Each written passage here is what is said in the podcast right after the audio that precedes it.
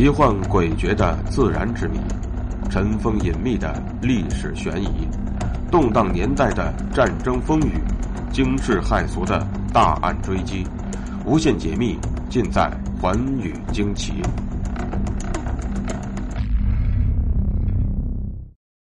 大家好，欢迎收听《寰宇惊奇》，我是东方。诺曼底号游船呢，堪称有史以来最豪华的巨型游船。它是一个划时代的杰作，至今仍然给人一种怀疑其是否真实存在过的感觉。据说，登上诺曼底号游船的人呢，都如同在梦里一般，被誉为震惊世界最豪华、最漂亮的游船，在世界的客船史上享有不灭的名望。但也正是诺曼底号这样一个传奇，却被神秘的烧毁在了美国的纽约港。那么，究竟是什么原因导致诺曼底号起火的呢？它被烧毁的地方又为什么是在纽约港呢？下面，就请和我一起走进今天的故事。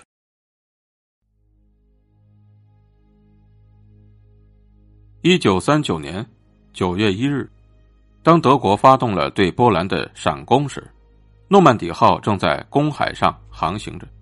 虽然几经波折，但他还是安全的驶进了纽约港。在纽约港，没有人认为会有人对他进行破坏或者纵火。诺曼底号的设计师魏德米亚克维奇甚至认为，这艘船是有史以来建造的船只里防火性能最好的一艘。而其实，在德国，纳粹组织早就盯上了这艘巨大的法国游轮。一九四零年六月。二十二日，法国向德国投降。在这之后的两周，德军反情报机构的头目就发出密电，让美国的纳粹间谍严密注意诺曼底号。希特勒和他的纳粹集团明白，美国一旦参战，很有可能会征用这艘游船，而这艘法国巨轮呢，一次就能够运输一万两千名美国海军士兵到欧洲参战。在一九四一年的深秋，法国巨轮诺曼底号静静的停泊在纽约港的哈德森河八十八号码头上。一九四一年十二月七日，日本偷袭了珍珠港。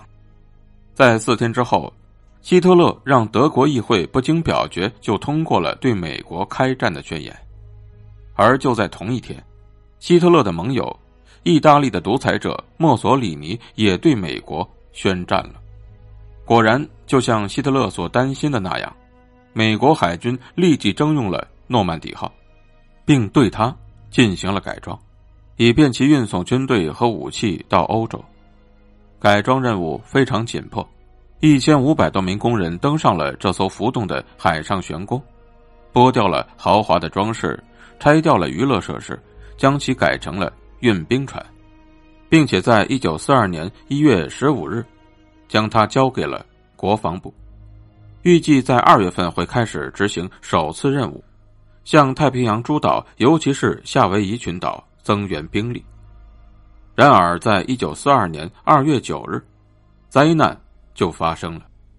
由于计划着在不久之后便出发，大批的粮食、食品、被服、衣物和救生设施被送上了船，四处堆放在船舱之内。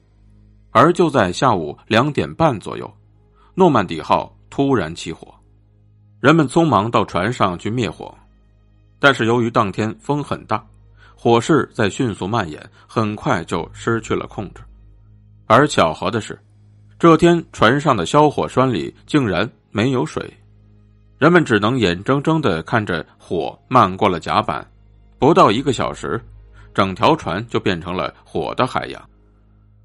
而更加巧合的是，纽约消防局在十二分钟之后才接到报告。赶到码头的纽约消防队员开始向船内灌水，以扑灭大火。但是随着船身内积水的增多，消防队员们恐惧的发现，船身已经逐渐的向左翻了过去。到了第二天的凌晨两点半，这艘巨大的游船终因进水太多、倾斜过度而翻了过去。而此时，距诺曼底号远征欧洲的启程日期只有三周的时间。于是，这一计划便这样夭折了。事发之后，美国政府立即成立了几个调查组，以查明这起备受公众关注的重大事故。联邦调查局和福克兰·霍根律师盘问了多达一百位证人。与此同时，海军也成立了以退休的海军少将莱姆雷黑为首的调查组。然而，在两个月后，国会海事委员会成立的调查组发布结论说。起火的直接原因应归结于民工的疏忽和管理上的疏漏，而这个理由听起来就是推脱之词。当然，广大人民并不相信政府的结论。为什么一个如此巨大的游轮，在有着大量防火设施的情况下能够爆发大火，并且在几小时内就被烧成了一堆焦炭呢？